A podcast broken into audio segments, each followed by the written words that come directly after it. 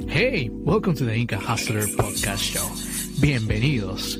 It's a podcast where we talk about life, culture, religion, food, politicians, travel, and more travel. Yes, it's a bilingual channel. Sí, hablamos español. And we're gonna start in less than five seconds. So, I'll see you guys there. See you, amigos. Vaya, how, ganchenmene. Hola amigos, el día de hoy les tengo un invitado especial. Su nombre es Jesús, lleva viviendo en Taiwán por más de 10 años, ha sido profesor de español y también ha trabajado en la radio Taiwán Internacional como traductor. Bueno, la verdad, la primera vez que vi su canal me llamó mucho la atención, me sorprendió porque el canal él hablaba solamente en chino, pero también tenía algunos videos de español en donde explicaba cómo los taiwaneses nos ven a nosotros, ¿no? A los latinos y a diversas personas eh, del mundo. Bueno, me llamó mucho la atención el canal de Jesús, lo tengo aquí como invitado y nos va a explicar un poquito de cómo es la cultura en Taiwán, de cómo es vivir en Taiwán. Bueno, lo tengo aquí como invitado y hay que darle la bienvenida. Bienvenido Jesús al programa. Bienvenido Jesús. Hola Jesús, ¿cómo estás? Estoy encantado de estar aquí. Muchas gracias, Inca, por la invitación. Normalmente soy yo el que abre las entrevistas y ahora soy el entrevistado. Me encanta. no, muchas gracias, más bien por tu tiempo. Muchas gracias, muchas gracias de verdad. Eh, Jesús, yo sé que tú vives en Taiwán.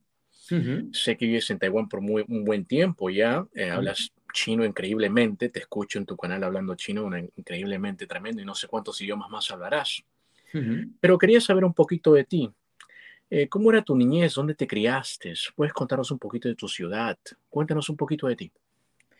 Bueno, pues hay muchas cosas que se pueden contar, pero yo nací en Madrid, me crié aquí y uh, nací en un, barrio complicado, porque yo soy del 79 y en los años 80 en, España eh, hubo muchos cambios. En los 80 en España eh, fue la transición, veníamos de una dictadura, bueno, la transición empezó en los 70, en los 80 hubo un montón de cambios sociales y uno de los problemas que hubo es que en ciertos barrios de la periferia de Madrid, que es donde yo me crié, había bastantes problemas de drogas, de heroína en concreto. Entonces, yo me crié en un barrio en el que, bueno, pues mi día a día era eh, ver gente en, en, el parque, bueno, no era un parque, era un descampado cerca de mi casa, drogándose, había también un poblado eh, de gitanos en donde se vendía droga y tal, y era un poquillo complicado. Y luego ya cuando fui adolescente me mudé de allí. Pero eh, aún así es, no sé quién decía que la única patria es la infancia, y es algo que me marcó bastante, pero mm, lo que sigo teniendo, o sea, no fue una infancia sencilla, pero le sigo teniendo un cariño especial. Y cosas así interesantes de mi infancia que me marcaron, es que, por ejemplo, cuando tenía cinco años mi madre murió y mm, por eh, problemas en los cuidados postparto y eso yo creo que siempre me ha marcado bastante en, mi vida. Y otra cosa, una anécdota de mi infancia que siempre recordaré, es cuando tenía 10 años, eh, mi padre me llevó a, a comer a un restaurante chino y me enseñó a usar los palillos porque él había aprendido en un japonés, no sé por qué.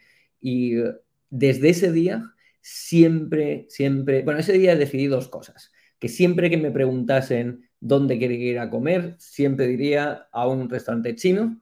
A partir de, ahí empecé a comer con palillos cuando tenía 10 años y también decidí que las asiáticas eh, me gustaban más que el resto de las mujeres.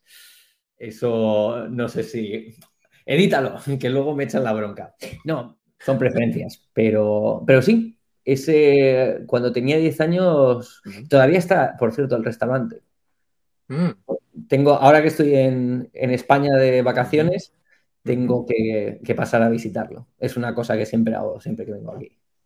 Mm, muy interesante lo que dijiste, es muy interesante, ¿no? También hablando eh. de, mm, de Asia y de eventos de la infancia que te marcan para el pasado, eh, desde que era muy, muy pequeño, desde que tenía cuatro años, siempre me han interesado las artes marciales. Cuando tenía cuatro años empecé a hacer judo, luego estuve 11 años haciendo karate y, siempre, bueno, hasta el día de hoy sigo, sigo practicando. He ido cambiando de arte marcial, pero siempre me, me han gustado. Y eso es algo que también me ha llamado mucho la atención de Asia. Entiendo. Mira, qué interesante lo que dices, porque desde ya muy niño, ¿no? Creciste en un barrio, no fue tan fácil, ¿no? Cualquiera que se imagine también Madrid, pensará en Madrid, claro, es una gran ciudad, ¿no? Pero que no hay, eh, a comparación, tal vez algunos en América Latina mira Madrid como un lugar seguro, ¿no? Pero también que hay que ver que Madrid también tiene sus lados peligrosos, como cualquier lugar del mundo, ¿no? Como cualquier gran ciudad también. Y también este, me llamó la atención porque tu padre desde muy niño te enseñó a agarrar los palitos y desde ahí como ya hubo una conexión contigo, ¿no? Porque desde ahí tú comías con los palitos y una conexión contigo con el Asia, ¿no? Qué interesante, de verdad, me llamó mucho la atención eso. Mira, entonces eh, tú ya viviste en, en, Madrid hasta la adolescencia, que digamos, ¿no? ¿Cierto? ¿Estudiaste algo en Madrid? Cuéntanos. Sí, en la universidad estudié Bellas Artes. Bueno, empecé con arquitectura, pero no me gustaba, eh, me terminé cambiando a, estudiar Bellas Artes, pero en el primer año de, carrera me fue muy bien, me, fue, me encantaba y me fue extremadamente bien. También que al final del primer año tuve la oportunidad de hacer una exposición en una galería importante dentro del circuito del mundo del arte y tal, que es muy exclusivo, y tuve la oportunidad de hacerlo y de entrevistarme con la galerista y decidí que no me iba a dedicar al mundo del arte, porque me di cuenta que lo que todo el mundo considera acerca del arte, la expresión, una serie de valores pues estéticos y cosas así, no tenía nada que ver con el mundo del arte. El mundo del arte tiene mucho más que ver pues, con los contactos, la especulación, em, amiguismos y con un esnovismo para mantener los precios que, del mercado tremendo, pero no tiene, no tiene tanto que ver, o sea, tiene mucho más que ver con la economía y con la inversión y la especulación o con el lavado de dinero que con valores estéticos universales y, y, muy buenos o algo así. Así que decidí el primer año que ya no me dedicaba a eso. Y eso fue también importante porque mm, después me empecé a dedicar, empecé a utilizar ese tiempo para aprender otras cosas. Cuando estaba en el tercer año de universidad, me fui, no hablaba inglés y decidí que, bueno, que era hora de solucionar ese problema y de enfrentar mi miedo. Tenía mucho miedo a salir al extranjero y entonces me fui a Irlanda. Me fui a trabajar en una cafetería en Irlanda. Me fui cinco, meses, en dos temporadas.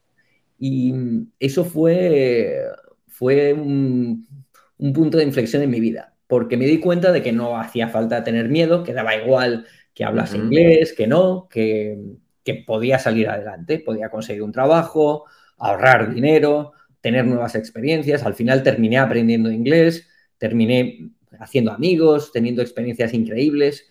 Y, eso también fue muy importante porque los primeros meses de Irlanda estuve viviendo con un amigo chino que fue el primero que me enseñó eh, chino. De hecho, como siempre mm. me ha gustado dibujar, pues le, teníamos un intercambio que era yo le hacía un retrato y él me daba una clase de chino. Y recuerdo que cuando estaba en Irlanda, me, en Dublín, es donde estuve, me, la primera vez que me enseñó este amigo algo sobre caligrafía, me gustan mucho las artes plásticas, entonces la caligrafía china siempre me llamó la atención. Claro estuve, me enseñó solo una palabra, que es la palabra agua. Y mm, realmente para enseñar caligrafía se dice que la primera palabra que tienes que enseñar es una palabra que tiene todos los trazos de la caligrafía, que es muy parecida al agua, pero con una gota encima, que significa eterno. Y, mm, el caso es que, bueno, eh, este hombre me enseñó agua, no fue lo mismo, pero recuerdo que estuve toda la noche escribiendo ese carácter, ese ideograma lo estuve, es un pictograma realmente, lo estuve eh, repitiendo durante toda la noche, solo ese, ese carácter. Y me fascinó y me di cuenta de que quería aprender a, escribir chino y estaba obsesionado con la, con la, escritura. Y luego a la vuelta a España, pues decidí apuntarme a la Escuela de Idiomas, que es pues, un centro de estudios de, idiomas es el único oficial que hay en España o es el más oficial, que es un organismo que está en todas las ciudades de España más o menos grandes y tienen un montón de idiomas, son los únicos títulos oficiales, etc. Y nada, me apunté en los dos últimos años de, universidad, me apunté a, clase de chino y aquello me, me fascinó. Además es súper difícil porque es subvencionado por el Estado, entonces, bueno, es muy barato. Eh, recuerdo que a mí me salía 72 euros al año. O sea, prácticamente regalado pero el nivel es muy difícil. No es como muchas escuelas que tienen un cupo de gente a la que tienen que, pasar. Eh, ellos no, ellos marcan un nivel y si pasas, no sé cómo será ahora, pero si pasas, pasas. Si no pasas, no pasas. El primer año de 70 personas, eh, solo pasamos al segundo curso dos personas. Y del segundo al tercer año pasó exactamente lo mismo. Solo pasamos dos personas, de segundo año a tercero era, era bastante complicado el tema. Pero bueno, ahí descubrí que, mm, bueno, el ser estricto, eh, la disciplina, que a, la que yo había tenido un poco de miedo, mm, también tiene sus beneficios y hace que progreses. Entiendo. Mire, qué interesante, ¿no? Ya desde la niñez y ya desde tu adolescencia también estaba ya eh, el chino presente en tuyo, ¿no? el chino presente. ¿Y cómo así te animaste, por ejemplo, ya eh, te animaste a ir a Taiwán, ¿no? ¿O fuiste a otro país antes de ir a la, a la China? ¿O cómo fue? ¿Fue una beca? Cuéntanos. Pues fue en... Hubo varias cosas. Primero fue en 2001, vi una película que se llama... Eh, en inglés se llama One and Two y en chino se llama II, que significa uno uno. Y es una, es una película eh, realista, una película de cine de, autor, en que además no se, no se estrenó en, Taiwán. Es una película que se estrenó en el extranjero y se estrenó en Taiwán tras el fallecimiento de, mm, del director, que es Yang de creo que en inglés se llamaba Edward Yang. Y, el caso es que el tipo, eh, bueno, pues mm, pensaba que sus películas, bueno, no pensaba, sabía que sus películas, al ser artísticas, no se valoraban en, Taiwán y el tipo las, las publicaba en el extranjero. Y yo vi esa película que hablaba sobre una familia típica en... O sea, había muchas cosas muy típicas de Taiwán y, una familia en Taipei y la vida de cada uno de los miembros de la familia. Estaba pues la, eh, la hija que iba a un colegio muy bueno, muy prestigioso, al que luego, claro, he conocido, o sea, un montón de, gente que ha ido a ese colegio. Antes pasaba por la puerta constantemente y tal. Y, la abuela al principio empieza con una boda en la que de repente la exnovia del, del tipo que se está casando aparece allí y le va a llorar a la madre. Y a mí aquello me, me fascinó. Dije, ¿cómo puede ser?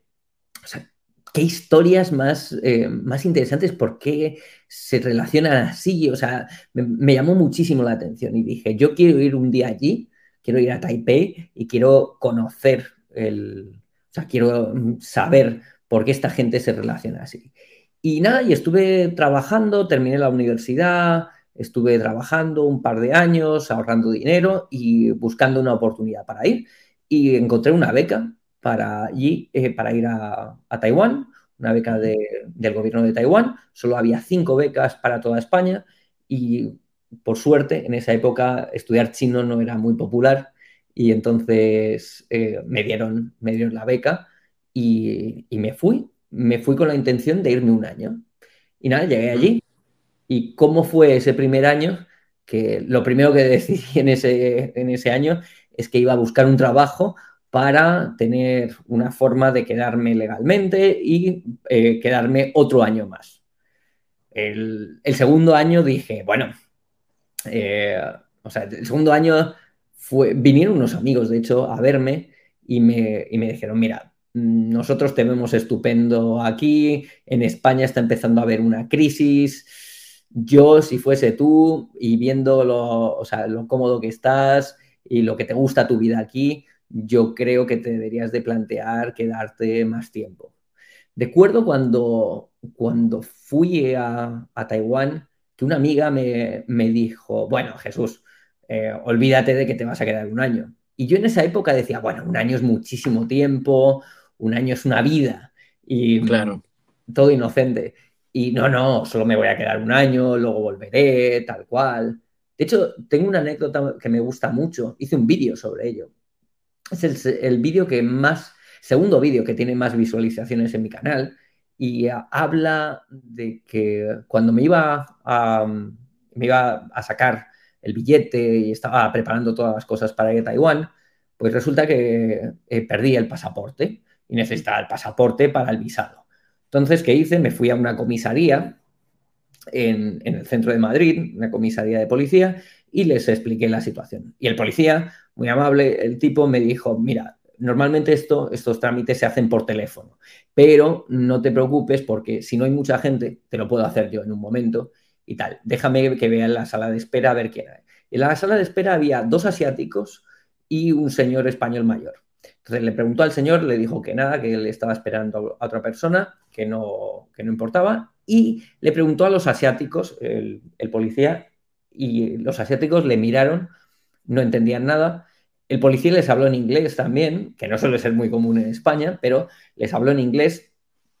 Los tipos no, no reaccionaron y yo le dije al policía, espérate un momento que voy a probar. Y entonces le, les hablé en chino. Y la chica, era un chico y una chica, eh, luego descubrí que, que venían por separado y el chico era japonés. Y, y la chica me miró con los ojos como platos y me dijo, ¿hablas chino? Y dije, sí. Y dije, oye, ¿por qué estás aquí? Y la chica me dijo, menos mal. Eh, la chica era china, no hablaba una sola palabra de inglés ni de español. Wow. Y, y resulta que hacía una semana había denunciado a su marido, que también era chino, por malos tratos. El marido la pegaba y la pegaba feo y, y el caso es que la, la, mujer estaba asustadísima. Entonces, ella no sabía porque le había denunciado, pero claro, le había denunciado en un país en el que no hablan en ningún idioma que ella entienda. Entonces, uh -huh. no se podía comunicar y ella está muy asustada porque no sabía dónde estaba el marido y no sabía si el marido iba a volver a casa y, uh -huh. y la iba a matar. El marido la había amenazado con matarla. Entonces me explicó todo eso uh -huh. en, en, el chino que yo hablaba en aquel entonces, que era muy, muy básico. Y pasó una cosa muy curiosa, que el policía, el, bueno, el policía estaba asom, o sea, asombradísimo. Claro, esto, esto pasó hace 16 años y medio, o sea... Claro, claro no hablaba nadie chino en esa época, había muy poca gente. Entonces, eh, el tipo estaba o sea, alucinando, decía, pero ¿y este tipo cómo, cómo puede ser? Claro, yo para él hablaba chino perfecto, hablaba fatal.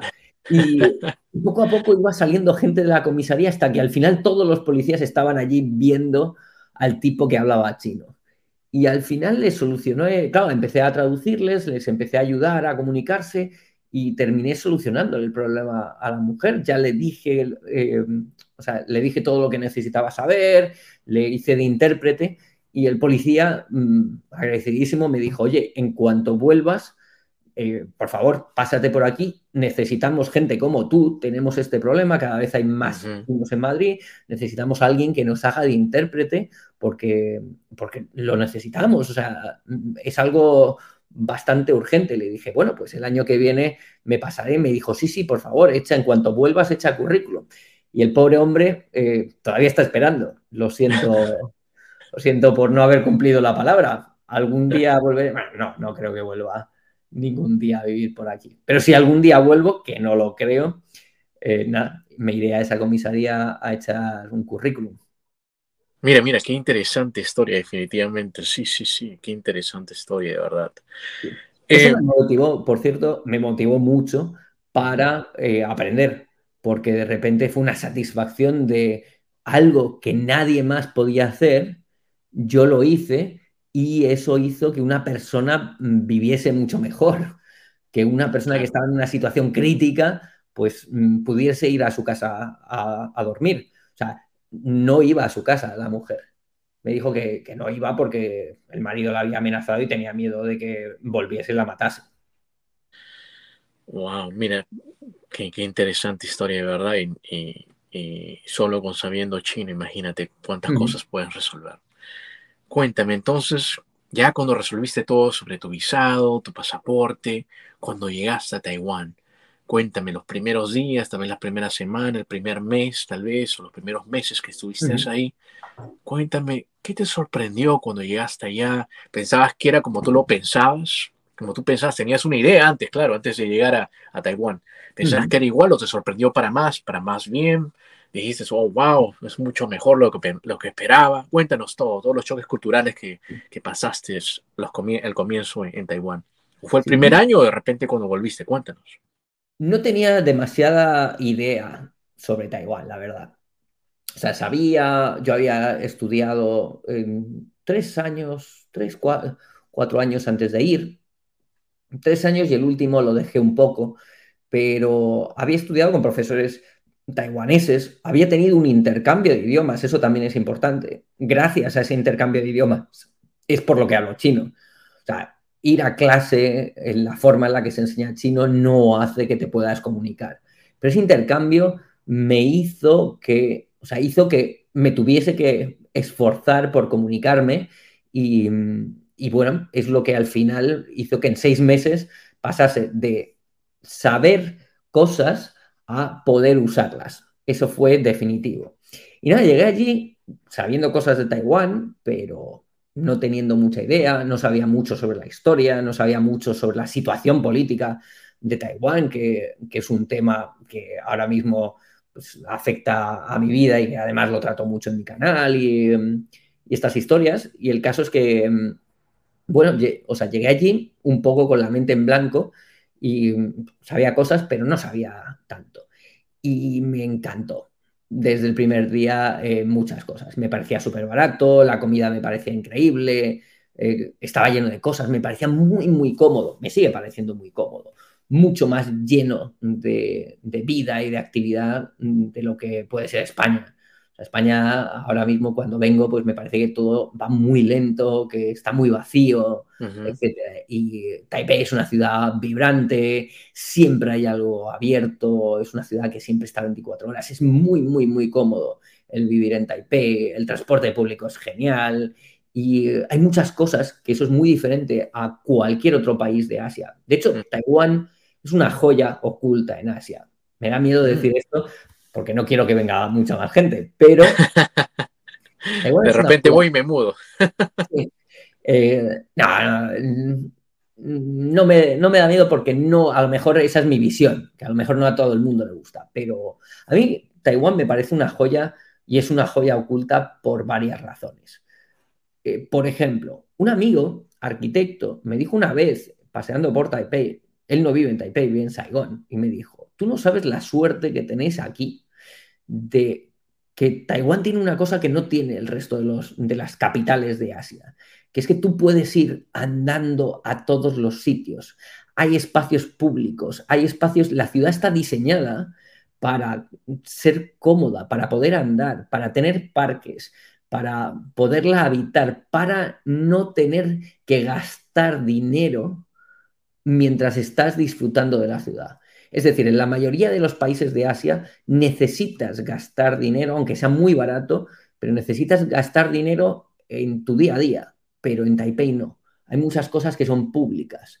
La gestión de lo público es muy, muy, muy buena. De hecho, por ejemplo, España, que, es un país que en los últimos años en política pues ha tendido a lo público eh, y a maximizar el Estado, a pues eso, a que el espacio de las empresas privadas sea cada vez más pequeño y el, poder o el dinero de la empresa pública sea cada vez mayor, eh, no gestiona, o sea, las cosas públicas en, Taiwán se gestionan mucho mejor siendo un estado mucho más pequeño.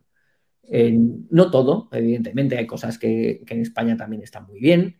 Por ejemplo, la sanidad está bastante bien para las cosas complicadas. Si tienes una complicación médica, la sanidad en. España está genial. Pero para el día a día, en Taiwán se gestiona mucho mejor la, sanidad. Es mucho más cómodo ir al médico, todo está muy bien diseñado. Y, eso es una cosa que me llamó mucho la atención. Y luego una cosa, eh, bueno, otra cosa que me encantó es que en España, en España tienes un mínimo de coste de vida. En Taiwán puedes vivir muy barato o muy caro pero tienes un rango y te puedes adaptar a ese rango. Si no tienes dinero, aún así puedes optar a muchas cosas. O sea, es decir, en Taiwán cualquier estudiante puede comer en un restaurante todos los días. O sea, cualquiera. Y eso en España es imposible. O sea, si eres estudiante no puedes ir a restaurantes todos los días, claro. Y otra cosa que me, que me llamó mucho la atención y que me gustó es la eficiencia de los, mm, de los funcionarios. Yo me fui dos semanas antes de que empezase el curso. Quería ir a adaptarme un poco, a eh, visitar la ciudad, a localizar lugares y tal. Y me di dos semanas para matricularme. ¿Por qué? Porque en España, si te vas a matricular en la universidad, necesitas como mínimo una semana. Es decir, tienes que ir primero a preguntar.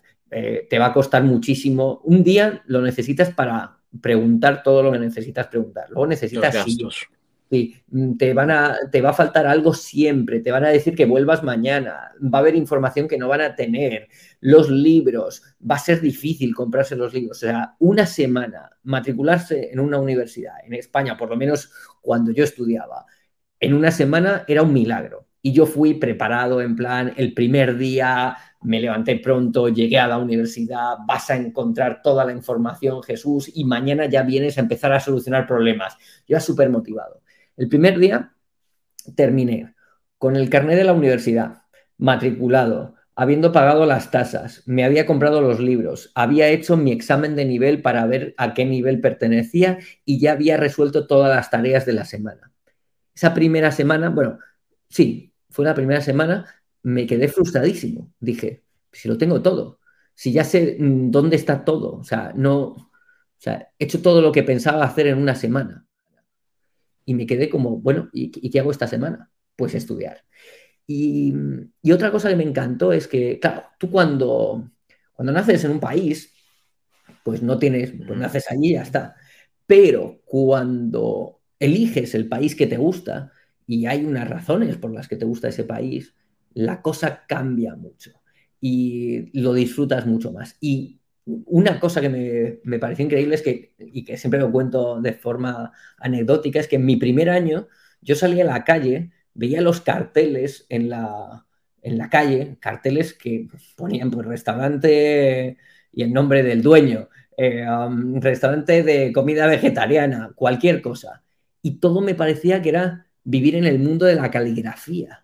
O sea, yo veía los caracteres, lo que los japoneses llaman kanjis, y me fascinaba. Y todo era, era salir a la calle y estar en el paraíso. O sea, yo estaba cada vez que salía solo, o sea, un hecho tan trivial, tan mundano como salir a la calle, a mí me fascinaba. O sea, era como, sí, quiero salir a la calle, quiero disfrutar de, o sea, de andar, o sea, cualquier cosa me parecía un milagro.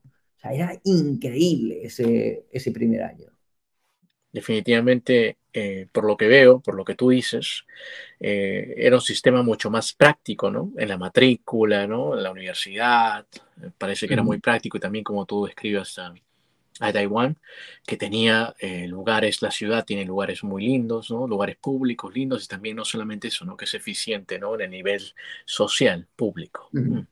Muy, muy interesante lo que dijiste. Ese primer año también fue mm, fue un año muy diferente al resto de los años de mi vida, porque ese año yo venía de, un último año en España con muchas fiestas, mucha vida social, y ese año decidí cortar, hacer un detox de, de vida social. Y ese año, básicamente, mi vida se simplificó mucho y fue uno de los mejores años de mi vida, porque llegué y hice lo siguiente. Mi vida era ir, levantarme por la mañana, ir a comer, ir a clase de chino. Tenía tres horas de clase de chino, tenía el curso intensivo. Cuando salía de la clase, pues iba a comer. Normalmente iba solo, sí, conocí gente y tal, pero me gustaba estar solo. Y al principio me costó, al principio me causaba bastante ansiedad porque estaba muy acostumbrado a tener muchos amigos, pero poco a poco me fui acostumbrando. Y, y entonces me iba a la biblioteca y todos los días le dedicaba nueve horas a estudiar chino, a escribir eh, caracteres, a hacer los deberes de clase y todos los días religiosamente le dedicaba nueve horas más tres horas de clase.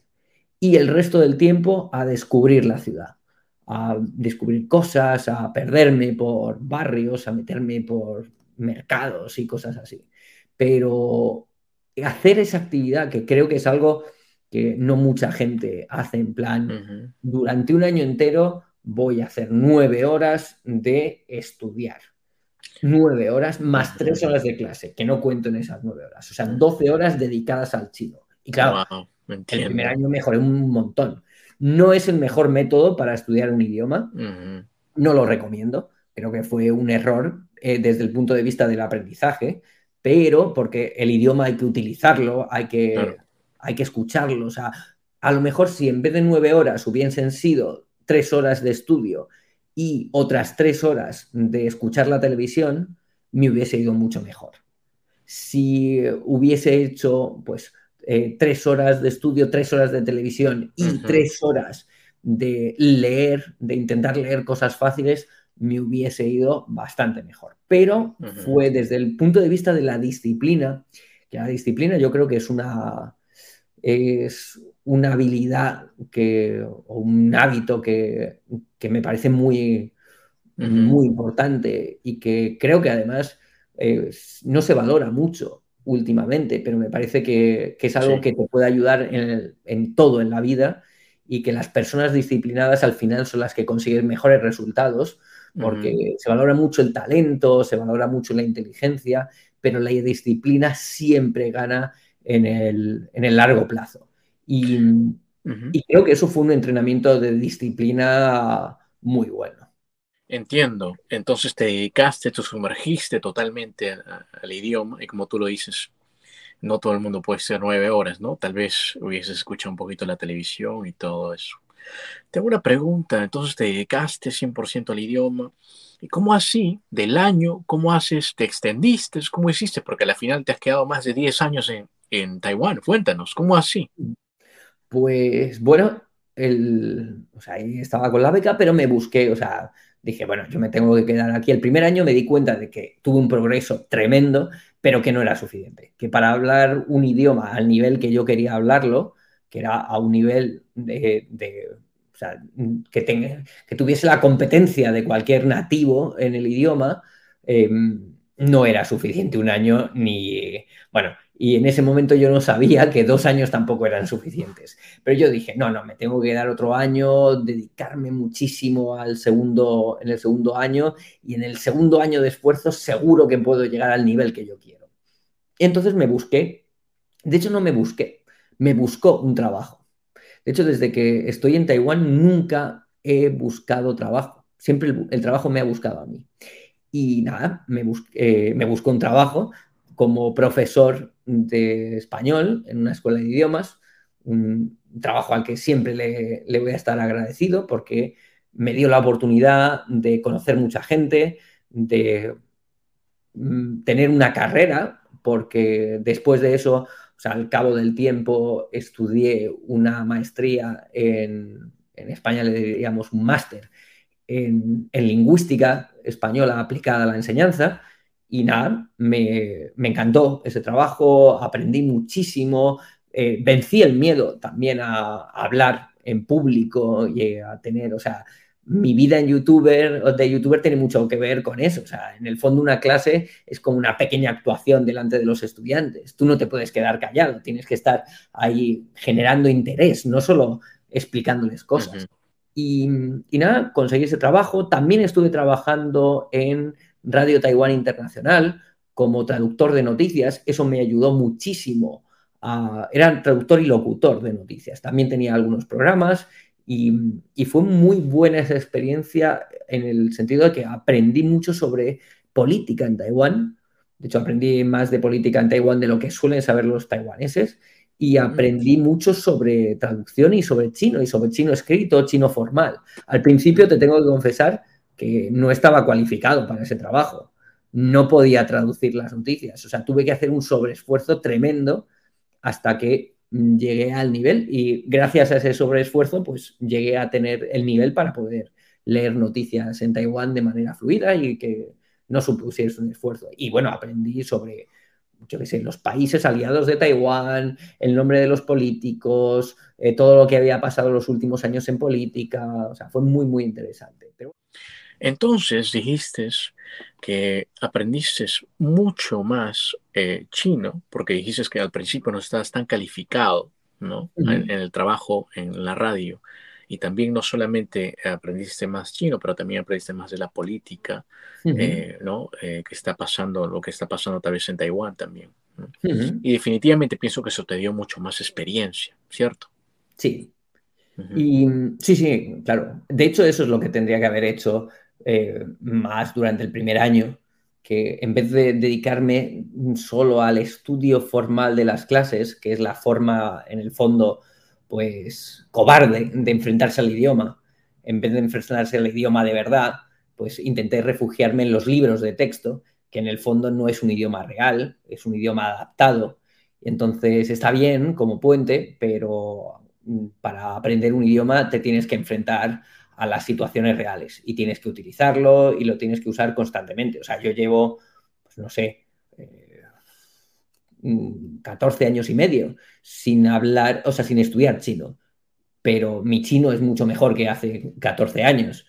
¿Por qué? Pues porque lo he utilizado. Cuando empecé a grabar vídeos en mi canal, no hablaba, o sea, los vídeos, el chino que hablo en los vídeos estaba fatal, o sea, lo escucho ahora y me, y me da risa, pero gracias a hacerlos, o sea, aunque no me dé vergüenza, a enfrentarme a eso, a esa situación y a hacer los vídeos, al final terminé hablando mucho mejor. Mi canal de YouTube me ha ayudado muchísimo, o sea, es lo que hace que yo todos los, días lea chino. yo no leo chino para aprender chino, para practicar, para estudiar. Yo leo chino porque quiero saber qué me están poniendo los comentarios. Y entonces claro, ya es parte de mi vida, no es que esté estudiando, o sea, llevo muchos años en estudiar. A veces la gente cuando me dice, ay, ¿quieres practicar chino? Y les mire y digo, ¿cómo que practicar chino? Yo no, necesito practicar chino, yo hablo chino, es uno de mis idiomas. Y, bueno, me, esa, experiencia fue bastante buena. Lo que pasa es que al año y medio de estar trabajando allí ya había aprendido todo lo que podía aprender, había aprendido el 80% de lo que podía aprender, como como mínimo y, me aburría un poquito y ya lo dejé. Y el segundo año fue muy diferente. El segundo año me frustré mucho porque había terminado mi año de beca había, mm, y quería seguir estudiando.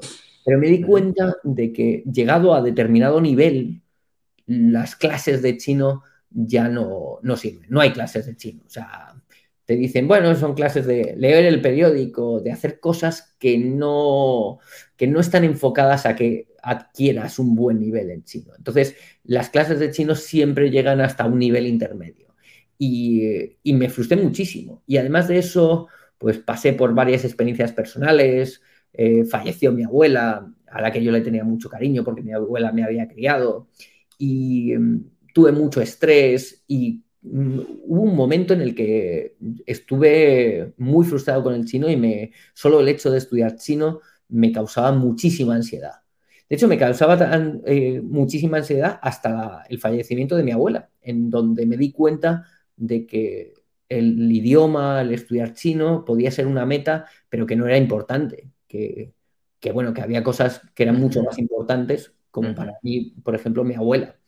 Y también encontré profesores muy malos, profesores que, hicieron que tuviese una relación eh, afectiva, una relación emocional con el idioma muy mala. Y creo que eso es una cosa que pocas personas tienen en cuenta, que cuando quieres estudiar un idioma y lo quieres aprender bien, necesitas tener buena relación emocional con el idioma. Necesitas que el idioma te guste, necesitas disfrutarlo, necesitas que ese idioma tenga algo que a ti te motive lo suficiente para no tener que hacer el esfuerzo, sino estar obsesionado con eso porque te gusta a él el hacer eso. Y, bueno, luego la recuperé al, cabo del año y luego ya todo fue bien y me relajé y luego ya puse modo piloto automático, no volví a estudiar, pero seguí utilizando el idioma. Hasta el día de hoy. Entiendo. Bueno, has, dicho definitivamente algo muy interesante porque tú dices que enseñan chino, sí, en las universidades y todo, pero es hasta un nivel intermedio, ¿no? Porque no hay un nivel mucho más avanzado. Tú que eres eh, muy, eh, tú que sabes el chino, ¿no? Y tienes muy, mucha práctica definitivamente, vives en Taiwán y definitivamente también lo que tú dices es que el idioma, ¿no? También se tiene que aprender, pienso yo, eh, con la emoción, como tú dices, ¿no? El querer aprender el idioma, ¿no? Pero también tener esas ganas, ¿no? Porque uno puede, oh, sí, voy a estudiar esto, ¿no? Pero voy a estudiar francés, pero no, eh, a veces uno lo hace porque, ah, para sonar bonito, ¿entiendes? Pero uno tiene que estudiarlo porque también le nace, eso viene de ellos. Y entiendo totalmente lo que dijiste sobre el idioma chino. Y, y es excelente también porque, una vez más, quiero recalcar algo, ¿no? Entonces, no todas las universidades del mundo que enseñan chino eh, enseñan hasta un chino avanzado, sino que lo enseñan hasta un término intermedio, ¿no? Al menos que tú se sumerjas al país. ¿Qué opinas? Yo creo, bueno, no conozco todas las universidades, no conozco el nivel de todo, pero todo lo que yo he visto de educación de, del chino está, es muy flojo. O sea, a partir de cierto nivel consideran que mejorar tu nivel de idioma es leer el periódico es estudiar chino clásico, pero es que eso no es el, o sea, tú puedes estudiar chino clásico y no mm, leer chino clásico incluso y puedes no hablar, no ser, em, eh, no, ser competente en el idioma en tu día a día. Y está muy, es un poco la misma distancia que hay entre la educación como segunda lengua del inglés. Los anglosajones tienen un desarrollo en los materiales de, educación del inglés mm, que no se puede comparar con ningún otro idioma y el español. Yo que he sido profesor de español mucho tiempo, eh, los libros de texto, los materiales que tienes para, para, formar mm, son infinitamente peores que los que hay para aprender inglés. Infinitamente, por cantidad, calidad, etc. Y en chino está peor. Aparte que no hay un estudio de la lengua china realmente... A fondo.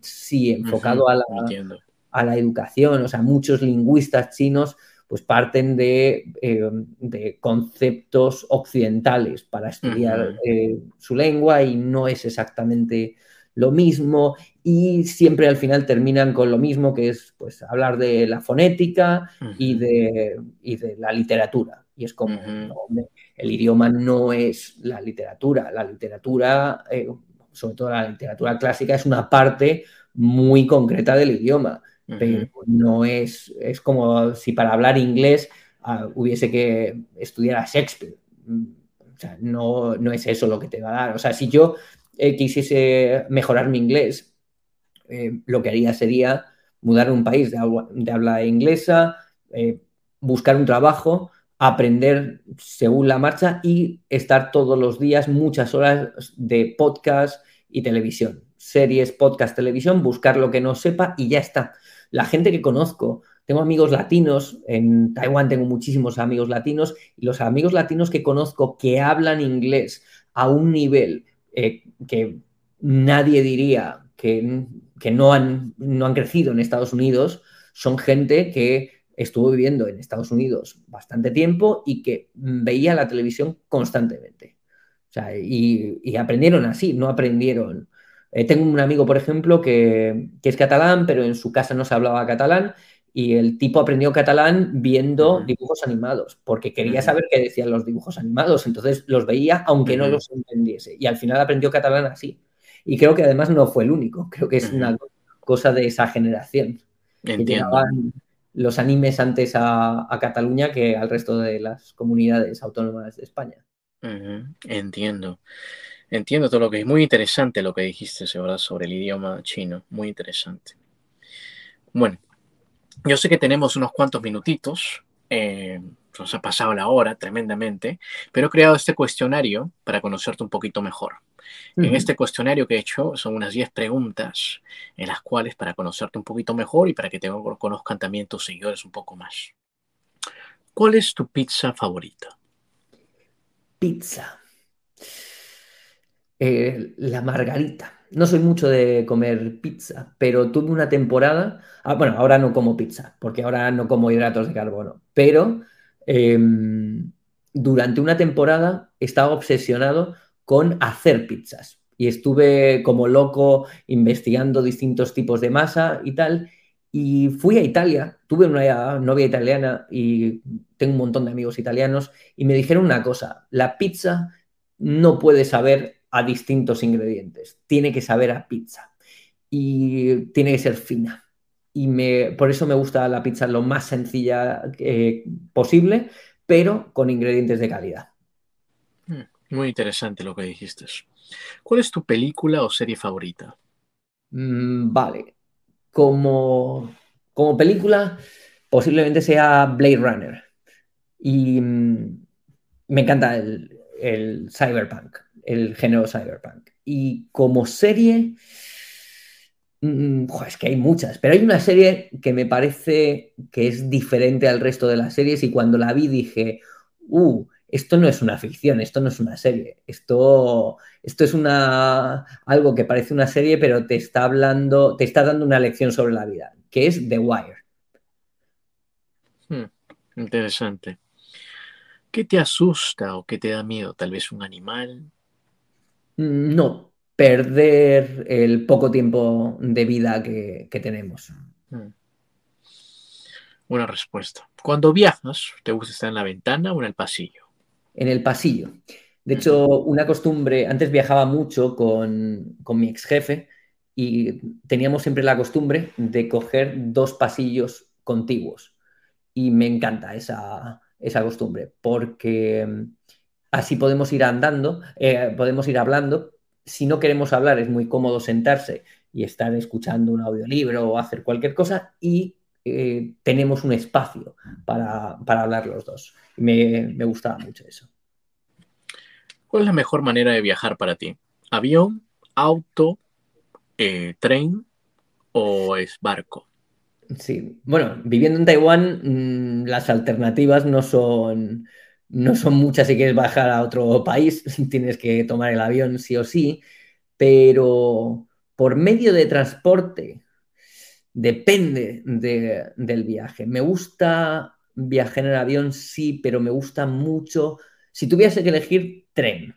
Si es un sitio al que puedo ir en tren, tren. De hecho, ahora que estoy en España, ya hice un primer viaje en tren y voy a hacer la semana que viene otro viaje en tren.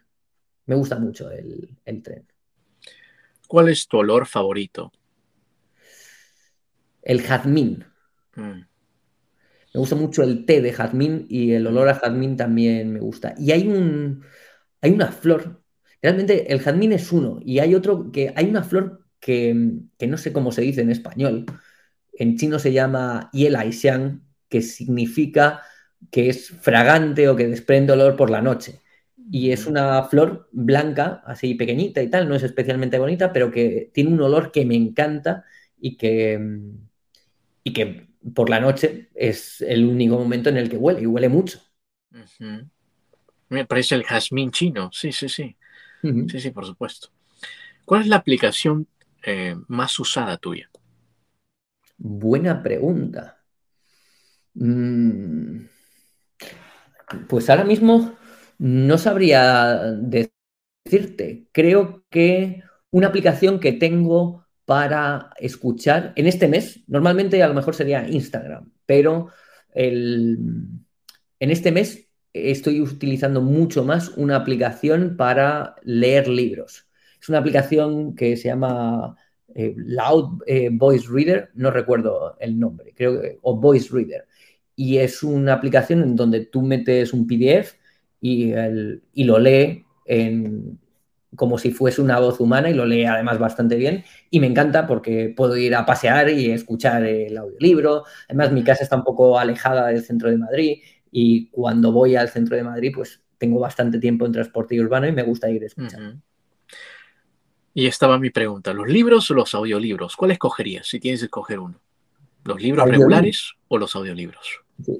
Eh, audiolibro. Me gustan los libros, eh, tienen, otro, otra, tienen otra cosa, pero los libros te fuerzan la vista y me gusta mucho escuchar audiolibros mientras... Me gusta hablar y pensar mientras ando.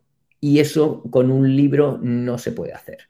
También los libros tienen ventajas frente a los audiolibros, pero y me gustan los dos, pero prefiero audiolibro. Jesús, ¿alguna vez pensaste en cambiar tu nombre? bueno, lo cambié en Taiwán. Mi nombre en Taiwán es Jesús y em, bueno, en el fondo es una traducción del este. Y cuando llegué a Taiwán, de hecho, me tuve que cambiar el nombre. Pero mm, aparte de eso, no.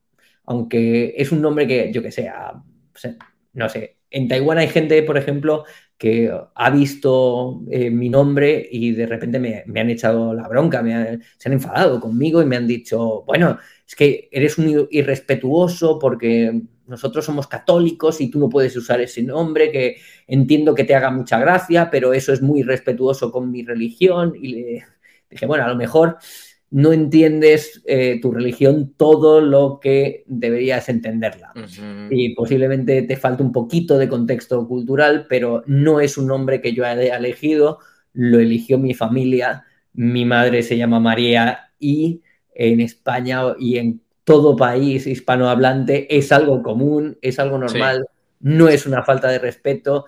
Eh, la falta de respeto o de conocimiento de la cultura la tienes tú. Y eso me ha pasado unas cuantas veces, pero no, nunca, nunca cambié. Entiendo. A ver, vamos a ver si puedes tener, vamos a, vamos a ver tu intuición. ¿Qué número estoy pensando? El 7. Cerca, 5. Muy cerca. A ver, ¿qué piensas que hay después de esta vida? Eh, creo que la conciencia humana después del cuerpo em, se transforma en moléculas, en alimento para otros cuerpos y creo que no existe el alma. Creo que después de esta vida no, eh, no existe nada. Y por eso que es una, o sea, es una idea que da miedo el enfrentarse a la nada, pero también es la idea que me hace agarrarme más a, vivir intensamente el tiempo que queda. Muy interesante lo que dijiste. Si tendrías de describir tu vida en unas cuantas líneas, ¿cómo la describirías? Wow, esa pregunta es complicada. Eh, aquel loco que se fue así y nunca volvió. O vamos a usar una frase, no recuerdo exactamente, y la voy a decir en español, aunque la primera vez que la... No, la primera vez la leí en español y luego en inglés. Es una frase de El Hobbit. Y en El Hobbit, creo que es El Hobbit, sí. creo que es Gandalf que le dice a Frodo o Frodo, no, o Bilbo, no, Gandalf a Bilbo, Bilbo a Frodo, no recuerdo quién se lo dice a quién, pero le dice algo así como ah, creo que es Bilbo a Frodo. Y dice, Frodo, ten cuidado con poner un pie en la puerta de tu casa porque nunca sabes dónde te van a llevar tus pasos y si volverás. Bueno, Jesús, acabamos de terminar el cuestionario. Estoy seguro que con estas preguntas eres mucho más conocido definitivamente. Jesús, como tú dices, ya has viviendo un buen tiempo en Taiwán, ¿no? Eh, conoces la cultura taiwanesa, sabes muy bien, muy bien el chino. ¿No? Pero también eh, habrá unas cositas que no te gustan de Taiwán, o tal vez no es que no te gusten, pero tal vez que no te acostumbras, ¿no? ¿Qué cosas, digamos, que no te, no te acostumbras hasta el día de hoy de los taiwaneses? ¿No puedes contar un poquito? Acostumbrarme me acostumbra a todo, pero hay cosas que no me gustan. O sea, yo creo que las personas pasan cuando se sumergen en una cultura por varias etapas. La primera es la que te gusta todo, la segunda es la que empiezas a ver cosas que no entiendes que en tu cultura significan unas cosas y después en la cultura de, en la que estás significan otras y muy diferentes y empiezas a tener malentendidos, a roces y, momentos desagradables. Entras en la segunda etapa que mm, hay, por cierto, un youtuber con el que colaboré hace unos años que eso le llama fase 2, que se llama Kira Sensei y que es un español que lleva viviendo un montón de años en Japón. Y, bueno, pues eh, fase 2 es, es cuando entras en ese momento en el que te molesta un montón de cosas y, aquel país es horrible. Y luego la, frase la fase 3 es cuando ya aceptas esas cosas, te siguen sin gustar, algunas, otras las has entendido, pero no es, eh, ya estás acostumbrado a todo, aunque hay cosas que no te gusten. Cosas que no me gustan, pues no me gusta en Taiwán que los taiwaneses eh, no valoran mm, lo, la joya que es Taiwán. No valoran cosas como pues, el orden, lo fácil que, es todo. Eh, admiran otros países que, que no son, que tienen muchos problemas, los idealizan. Eso no me gusta nada. Otra cosa es que es una isla. Y las islas tienen, la mentalidad de las islas normalmente es bastante cerrada. Entonces, en Taiwán la mentalidad suele ser muy sota, caballo y rey. Son muchas mm, cosas que las simplifican demasiado. Otra cosa es la educación. La educación en Taiwán está diseñada, que no está mal, o sea, tiene sus pros y sus contras, pero está diseñada para pasar exámenes y no para pensar. Y, y bueno, eso tiene ventajas, pero también tiene inconvenientes. Entonces, el espíritu crítico, la racionalidad, no es el análisis, el entender las cosas de manera más profunda, no es algo que se dé mucho. La gente lo desarrolla, pero no lo desarrolla por la educación en las escuelas. Y otra cosa que no me gusta de Taiwán es el... Estaba pensando otra que también es importante. Hay una cosa que no me gusta, que es que no tienen mucha idea sobre, pero eso no es culpa de los taiwaneses, sino de el gobierno y de las circunstancias, no tienen mucha idea sobre su historia. Y hay muchos taiwaneses que no tienen todavía clara, por ejemplo, la relación entre China y Taiwán. Y dicen, bueno, es, complicado, es complicado, pero bueno, que, si yo lo he aprendido siendo extranjero, que tenemos internet, que, que es fácil. Y una cosa también que no me gusta es que es tan cómodo que me gusta y me disgusta al mismo tiempo. Es tan cómodo Taiwán que no o sea, que hace a la gente débil. O sea, cuando todo es tan, tan fácil, eh, al final terminas por mm, que cualquier problemita te, resulta un te resulta un, mundo. Es un poco la relación o la diferencia que noto de mi generación con la generación posterior. que la generación posterior, por problemas que no son problemas, ay, es que me dieron eh, muchos dislikes en, tal red social y eso no es un problema. O es que me atacaron por redes sociales. no, no te atacaron, te pusieron comentarios negativos que podías no leer y que no te afectaran. O sea, estamos, o sea, he visto mis generaciones posteriores como generaciones de cristal y eso en Taiwán también pasa. Les hmm. parece que, yo qué sé, que el, no sé, que el camarero tarde en vez de cinco minutos, diez minutos, es un problemón tremendo. O sea, es como, no, no es un problema. O sea, relájate, mi hermano, que no, que no pasa nada. O sea, y eso, por ejemplo, pues también es algo que no me termina de convencer. Otra cosa que no me gusta es el, el hecho de que el no saber o no ser responsable de las cosas o el ser, el ser tonto, vamos a decirlo así, de manera políticamente incorrecta, no les parece algo negativo. El no pensar no les parece algo negativo. De hecho, algo, les parece algo cute, les parece algo como, ay, qué mono, que, que, es tonto. Algo lindo. Sí, algo lindo. Y es como, no, no, no. Es que cuando tú no piensas, cuando tú no haces lo que, o sea, lo que deberías de hacer, que es pensar y tomar responsabilidad de las cosas, hay otra persona que tiene que hacerlo por ti. Y eso no es cute, eso es algo mm, que le recae el doble de responsabilidad a otra persona. Y eso es una cosa que tampoco me gusta. Hmm. Interesante lo que dijiste, definitivamente, muy interesante.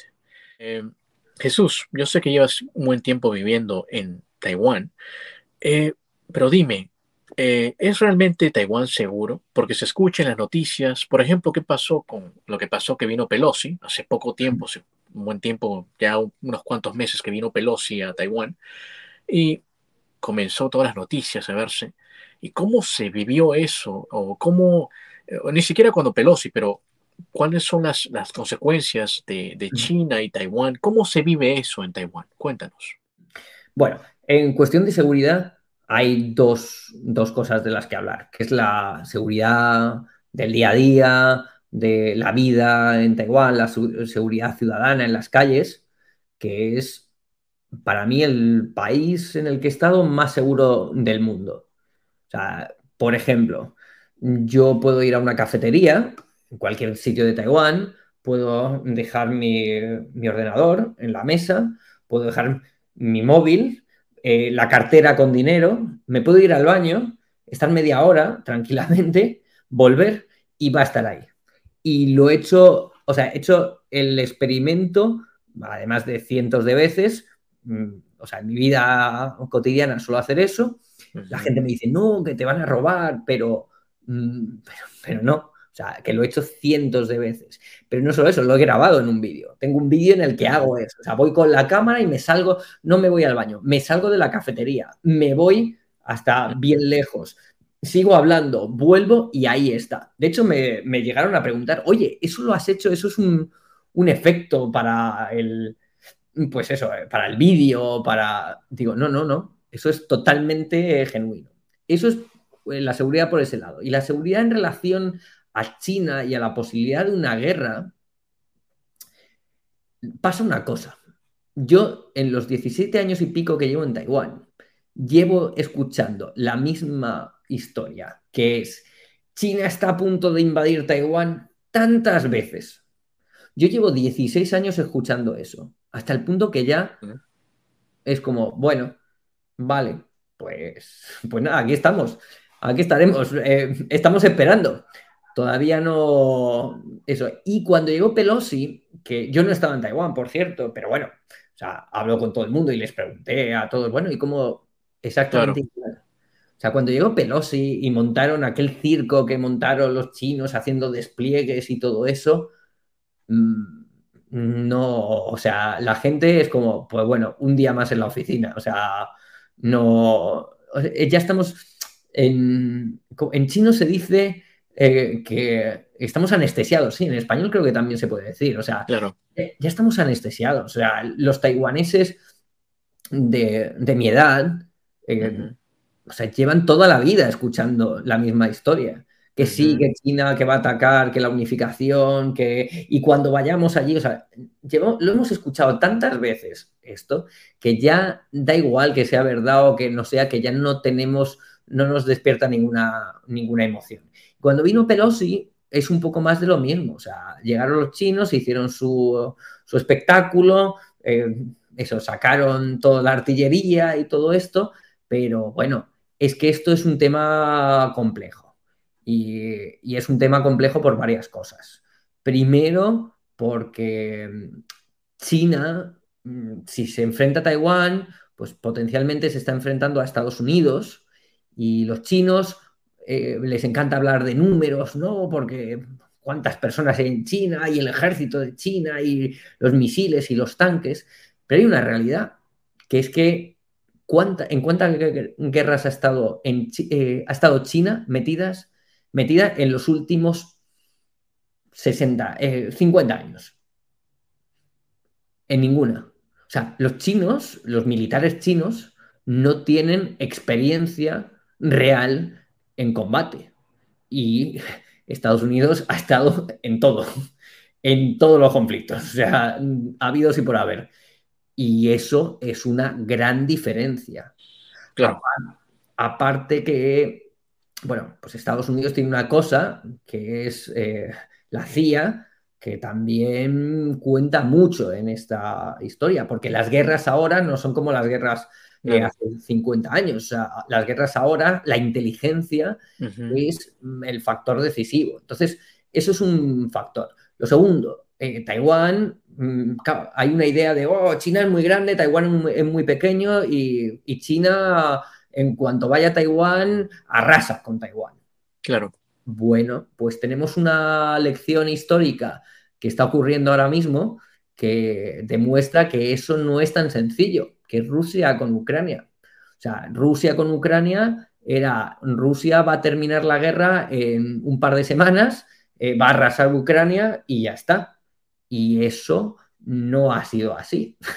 Eh, ha sido una diferencia muy grande. Yo veo un canal, por cierto, que explica esto bastante bien, que se llama Cosas Militares, de un español muy interesante, y el tipo hace análisis y es, es muy, muy interesante el, tema. El caso es que ahí explica sobre ese tema. Y Taiwán no es tan fácil de atacar. Aparte que hay otra cosa obvia, que primero, alrededor de Taiwán, todo el mar circundante de Taiwán, es donde se mueve toda la economía de Asia.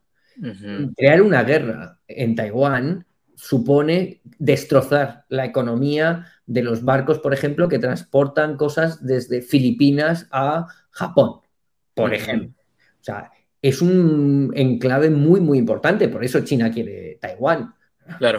el discurso sobre el gran pueblo chino y la unificación, todo eso es mentira. O sea, eh, China no se llama China, China se llama la República Popular China.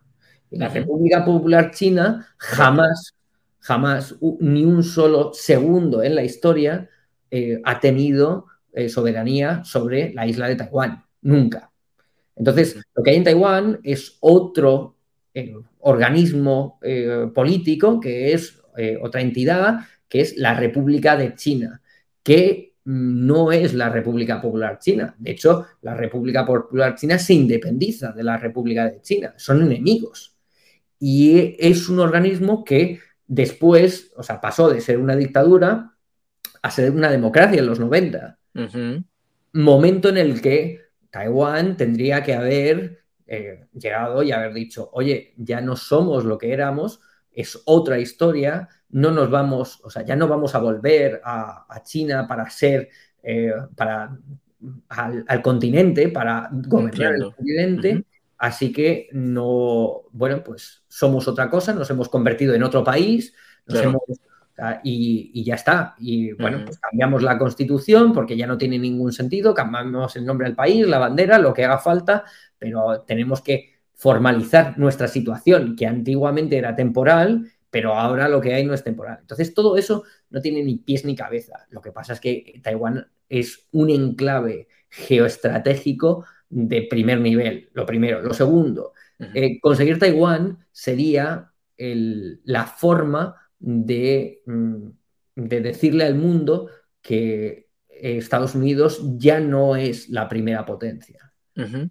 Y eso es un mensaje clarísimo. O sea, Estados Unidos eh, lleva todo este tiempo protegiendo Taiwán, eh, obviamente a cambio de mm, que Taiwán no puede decidir lo que quiera sobre, sobre su país, porque tiene que escuchar primero lo que quiere Estados Unidos, pero eh, arrebatarle Taiwán a Estados Unidos es la forma de, mm, de decir que ya son la primera potencia del mundo. Y lo tercero es porque Taiwán es un país que produce microchips que solo se producen aquí y que China necesita. Entonces, eso, y tiene una cuarta razón por la que quiere conseguir Taiwán, que es mm. porque Taiwán es muy mal ejemplo. Taiwán es el país de Asia con diferencia que tiene mayores libertades. Libertad de expresión, libertades sexuales, es el primer país de Asia en donde está el matrimonio homosexual, o sea, es, es un país con unas libertades que cuando los chinos eh, lo ven, dicen, oye, si nos estáis diciendo que esos también son chinos y nosotros somos chinos, todos somos chinos, que eso es mentira, pero si nos estáis vendiendo eso, ¿por qué yo no tengo las libertades que tienen estos? Claro. O sea, nos estáis diciendo que Taiwán, bueno, pero yo también quiero eso. Y China, un país como China, con libertades, o sea, uff, puede ser, o sea, el caos se puede llevar... Toda una revolución, por supuesto, sí. Sí, por los conservadores chinos que están ahí en la, en la, tierra, en el mainland, ¿no? En la tierra, en la China grande, claro. y no solo eso, sino que la libertad conlleva una responsabilidad. Y yo creo que la educación en China no está preparada para eso. Depende de la persona, obviamente, pero en general no están preparados para, para tener esa libertad. Para afrontar eso, por supuesto. Y los gobernadores lo saben y por eso no quieren. Bueno, aparte de eso es porque el Partido Comunista Chino lleva, pues, o sea, 100 años en el... Infinidad de años, claro. En el poder y quiere perpetuar ese poder hasta el infinito. Y, es una cosa, por cierto, que me, o sea, que me peta la cabeza. O sea, estamos hablando del mismo partido de Mao Zedong, que, o sea, mm, es indiscutible que es el dictador con más muertes sobre sus espaldas de la historia de la humanidad. O sea, a mí me parece muy bien que el, que el mundo haya decidido ilegalizar el partido nazi en todos los países del mundo. O sea, en un país democrático no puede haber un partido nazi porque la humanidad se dio cuenta de que cuando nos vamos a un extremo, pues tenemos una catástrofe bien, bien aprendida. Pero, ¿y cómo no pasa lo mismo con un partido de un dictador que mató al doble como mínimo de personas que el propio Hitler? Y es el partido que está ahora postulando a ser el, motor del mundo. O sea, y, a nadie le, sorprende eso. O sea, Correcto. me, o sea, me fascina. O sea, el ser humano no piensa. No, no piensa. Tal vez no revisa bien la historia algunos, o sé qué, o, o, sea, o algunos de ellos también lo piensan ignorar, piensan que el tiempo ha cambiado y piensan que también no son como antes, ¿no? Algunos de ellos que piensan así, ¿no? Algunos. Muy interesante lo que dijiste definitivamente.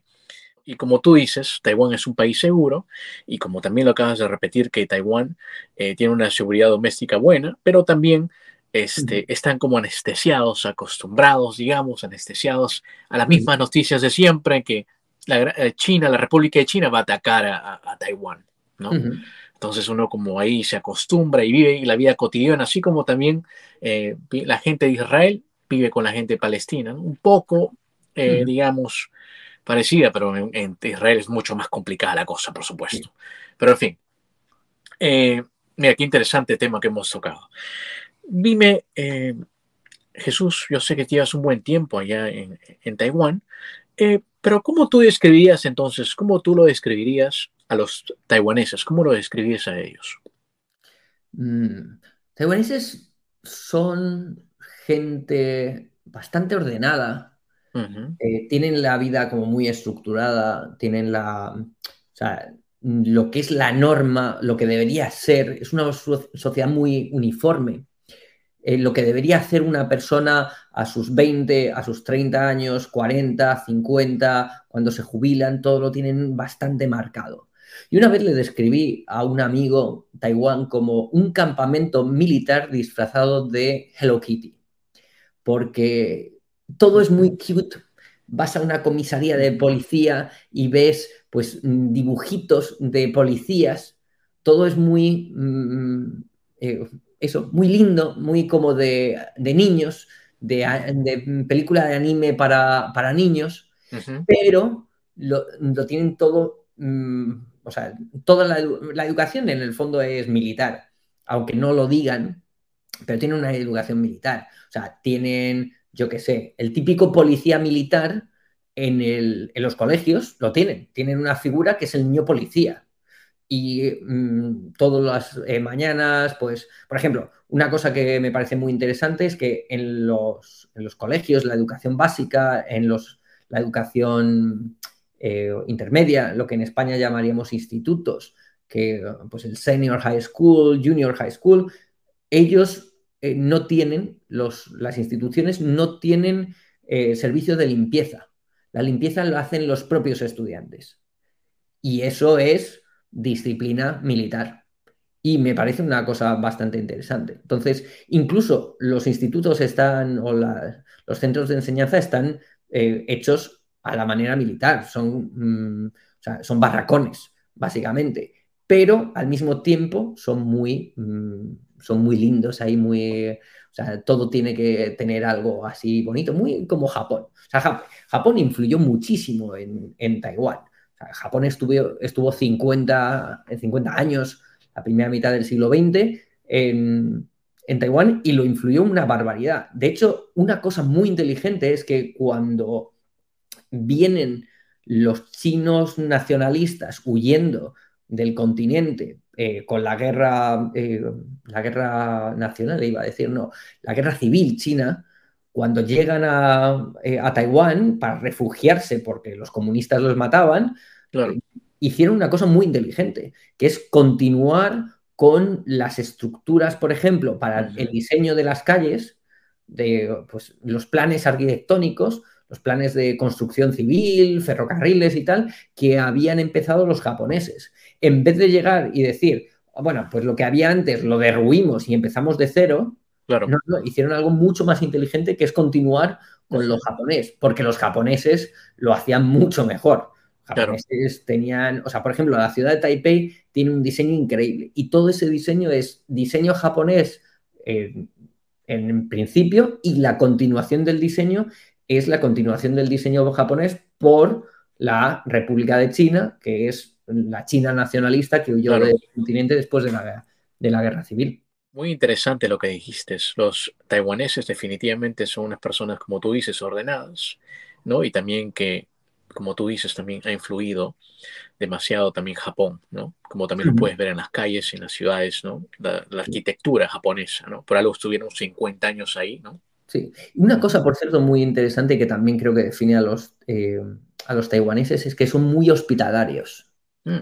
Muy hospitalarios. Yo creo que también tiene que ver con el hecho de ser una isla y estar aislado del mundo, que de ahí viene la palabra isla, pues cuando viene alguien del extranjero, es como le intentan acoger, le intentan eh, cuidar, o sea, la gente, y hay una cultura de la hospitalidad que, que me gusta mucho.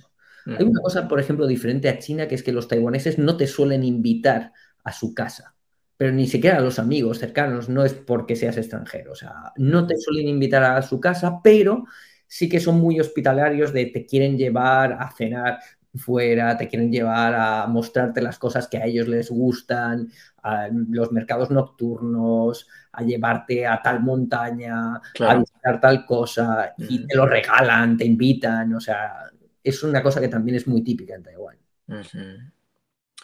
Cuando estás en Taiwán por mucho tiempo, ¿no? Y de repente también habrá unos momentos en que tú extrañas España, ¿no? ¿Qué extrañas España cuando estás fuera de, eh, cuando estás en Taiwán? Cuéntanos. Pues esto es políticamente incorrecto, pero no, no extraño.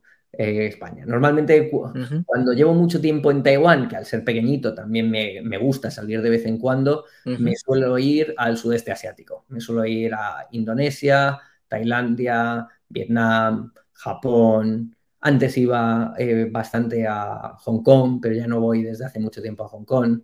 Y mm, por temas políticos también. Pero, pero me gusta más ir a estos países, me gusta más Asia que Europa.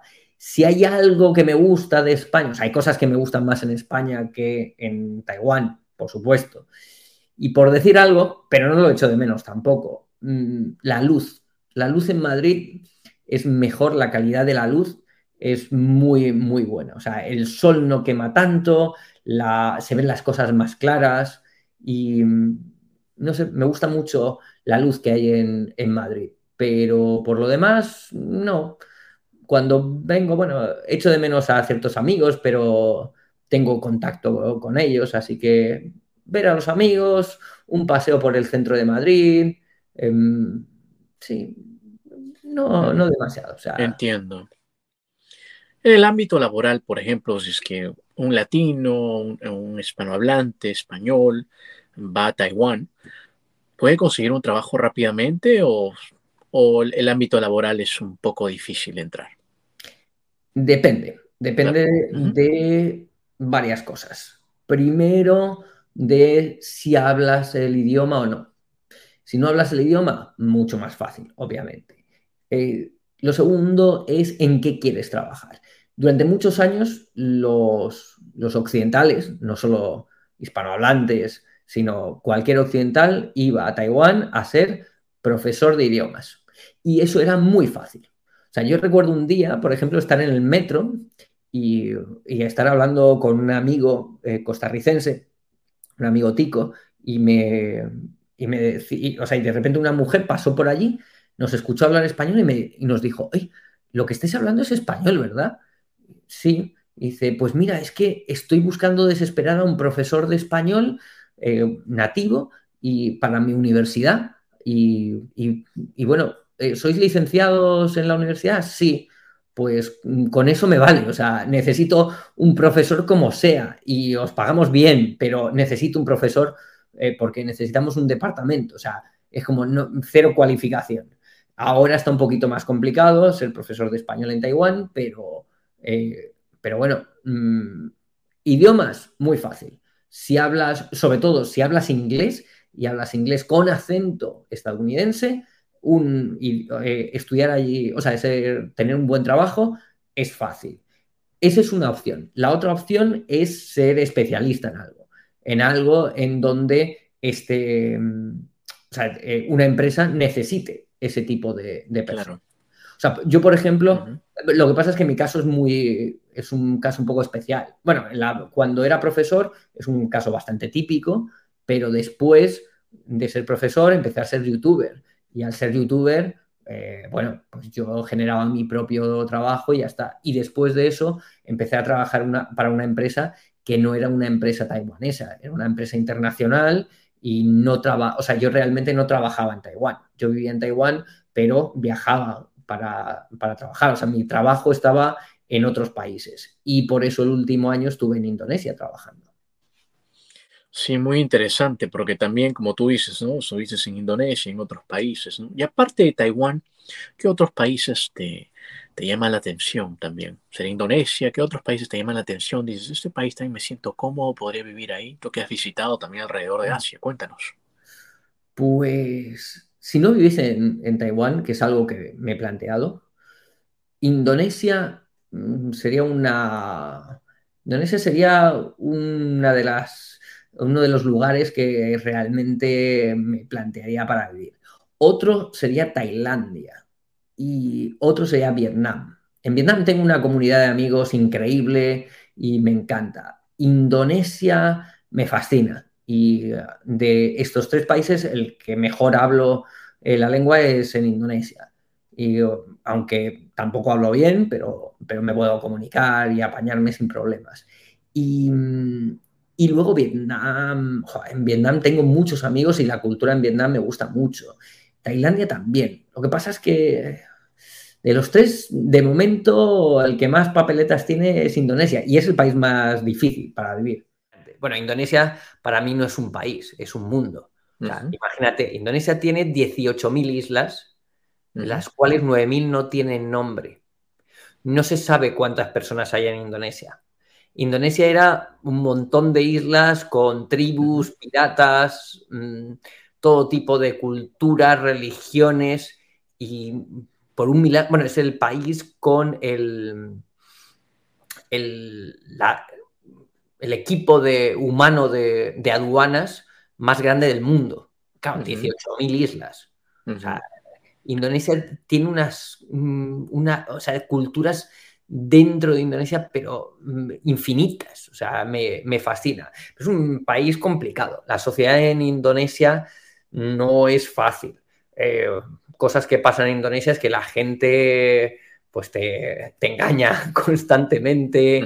Em, no sé, las familias, por ejemplo, pues hay muchas relaciones muy tóxicas de, eh, dinero, los padres intentando estafar a los hijos y cosas así. O sea, es complicado. Yo no tengo idealizado Indonesia, pero, pero al mismo tiempo me parece fascinante. El idioma me gusta, la comida está bastante bien, el, no sé, me, gusta, me llama mucho la, atención. Es muy salvaje, es muy, muy, muy, o sea, el ser humano en estado puro. Y, y eso, pero me, gusta. Y como oportunidades laborales, posiblemente de todos los países que he dicho, es el país que más oportunidades laborales tenga y de ganar más dinero. Lo que mm. pasa es que al mismo tiempo es el más complicado. O sea, en Indonesia lo complicado no es eh, ganar dinero, lo complicado es sobrevivir en Indonesia. Pero a mí me gusta. Muy, muy interesante lo que dijiste, de verdad, Jesús. Como tú sabes, este canal es de cultura, de viajes, ¿no? Pero, ¿qué significan los viajes para ti? Yo creo que los viajes es la oportunidad de ponerte a ti mismo en, en un contexto en el que nunca habías estado y descubrir una pequeña parte de ti que no podrías haber descubierto si no te hubieses enfrentado a ese contexto. Esa para mí es la esencia del viaje. Y por eso me parece tan bueno cuando la gente viaja, porque se conocen a ellos mismos. En el fondo, mm, nosotros somos, cuando tú creces en una cultura, pues mm, una parte muy grande de tus ideas, de tus pensamientos, no son tuyas, son de tu cultura. Y a ti te parecen normales o te parecen tuyas, los seres humanos somos un poco tontos y nos creemos que, esas cosas las hemos pensado nosotros, pero no las hemos pensado.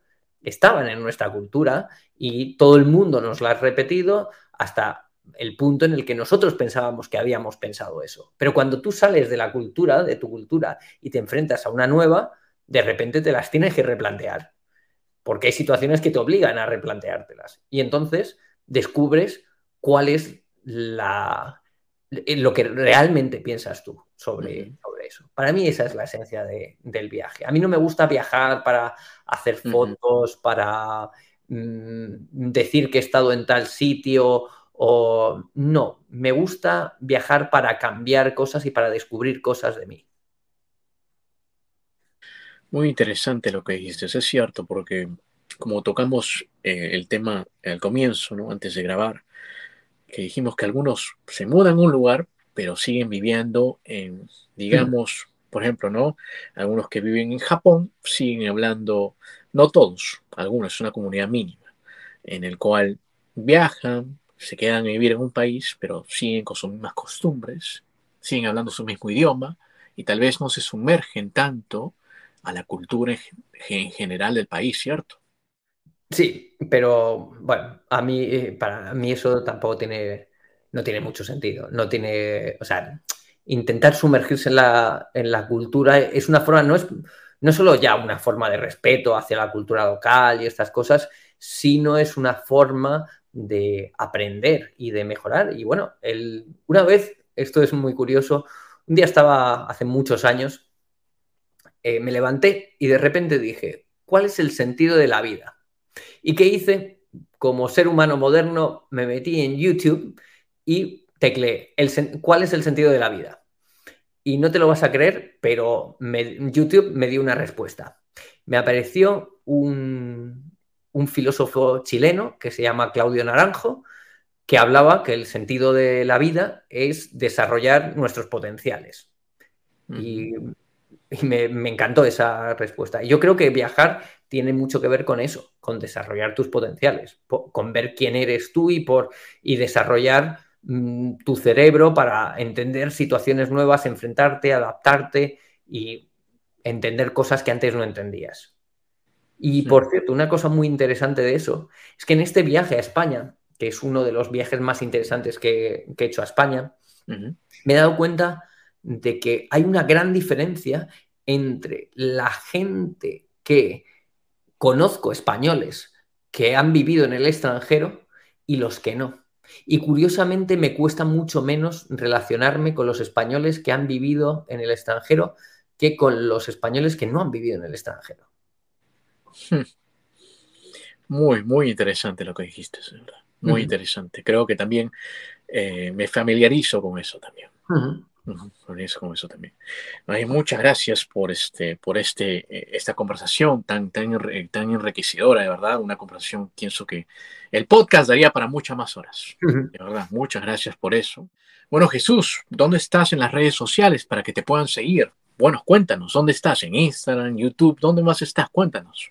Pues estoy en Instagram, en Facebook, en YouTube Estoy pensando en abrirme una cuenta de Twitter y de TikTok, aunque no sé si haré vídeos en TikTok, pero me gusta mucho el concepto. Y lo que pasa es que mi canal es en chino, es complicado, pero en Instagram sí que se puede deletrear en español, así que no hay problema, que sería atoga, que es A-T-O-G-A, punto Jesús. Atoga significa extranjero en, taiwanés, en el mm. idioma local. Y luego en, YouTube, que es mi canal principal, es Atoa Omei, que significa el extranjero no enseña inglés, para romper un poco los estereotipos de que los extranjeros solo vamos a Taiwán a enseñar inglés, que es el principio de mi canal de YouTube. Yo empecé a hacer este canal para decirle a la gente que los extranjeros no todos somos de Estados Unidos, ni todos somos eh, profesores de inglés, que esa es la, idea que tienen eh, la mayoría de los taiwaneses. O sea, todo el mundo me, preguntaba al principio, ah, ¿tú de qué parte de Estados Unidos eres? Pero si no he estado nunca. Y, ¿dónde enseñas inglés? Pero la gente llegaba a no creerme, a pensar que, era una broma, porque es un estereotipo muy fuerte. Mm. Así que sí, no, creo que se puede buscar por Noldo Azul, N-O-L-D-O y Azul. Creo que el canal de YouTube se, puede encontrar con eso. Lo vamos a tener ahí, definitivamente. Después me lo paso. Vamos a tener ahí todo en chino y también lo vamos a tener ahí para aquellos que también quieren aprender eh, eh, taiwanés chino, ¿no? Pero chino en general. Ahí pueden ustedes también eh, chequearlos. Ahí están abajo de la pantalla. Perfecto. Jesús, me ha encantado conversar contigo de verdad. Ha sido muy, muy, muy enriquecedora el de la conversación de nosotros, que el podcast ya para más definitivamente vamos a tener la parte 2. Pero antes de eso, por favor, nos podías despedir en taiwanés, en chino, por favor. Sí, eh, bueno, en, los dos, en lo que tú quieras, o en indonesio también. Eh, a ver, vamos a darle en, en, en bueno, el idioma. Sí, en chino, sí. 那我非常感谢你今天就的邀请我过来这边跟你分享我的经验， 说就算是我的荣幸。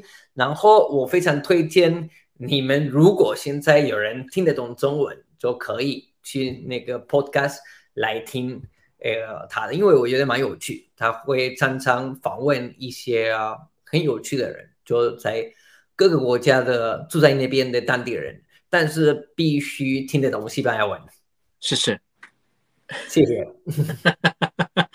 Puedes ahora decirlo en español para, para la gente. Pues eh, lo que he dicho es algo así como, bueno, que muchas gracias, que ha sido un honor que me invitases y tal al canal y que eh, invitaba a la gente a ir a escuchar tu podcast, eh, que es muy interesante porque entrevistas a gente que vive en, en, distintos puntos del mundo y cuenta sus experiencias y que lo único que necesitan es, necesitan hablar español para entenderlo, aunque algunos tienes en inglés también. Claro, claro, sí, también tengo en inglés. Muchas gracias, este, Jesús. Antes de irnos, también te quería decir algunas palabras que quieras decirnos. Cuéntanos. Em, nada, que me, que me ha encantado la, colaboración y que, y que me gusta. Además, esto, bueno, esto es eh, curioso. Ahora que estoy eh, recomponiendo un poco mis planes para mi canal, eh, me ha gustado mucho cómo estructuras en tu Instagram las, eh, los distintos vídeos para redireccionarlos a las entrevistas en YouTube. Me gusta mucho que hay un thumbnail así muy grande y entonces tienes un extracto de la persona contando una parte pequeñita eh, en un formato vertical. Me, me, gusta mucho ese formato y me ha dado muy buenas ideas para, para ahora que estoy, pues eso, adquiriendo, absorbiendo ideas para el futuro de mi canal. No, claro, claro. Este, sí, tienes de, usar, ahora que tú sabes, estar en Instagram, en TikTok, en todo lugar, claro, para que la información se pueda expandir y para también, ¿no? Para que ellos también aprendan un poquito, ¿no? Es muy cierto. muchas gracias por, por, estar en el canal. Definitivamente pienso que este podcast da para tres horas, pero eso seguro que habrá una parte, una parte segunda, ¿cierto? Cuando quieras. Muchas gracias, más bien, Jesús. Gracias. Un placer. Sí, sí. Sí, sí. Amigos, si les gustó esta entrevista, no se olviden de compartirla y nos vemos en la próxima. Inca Hustler is out.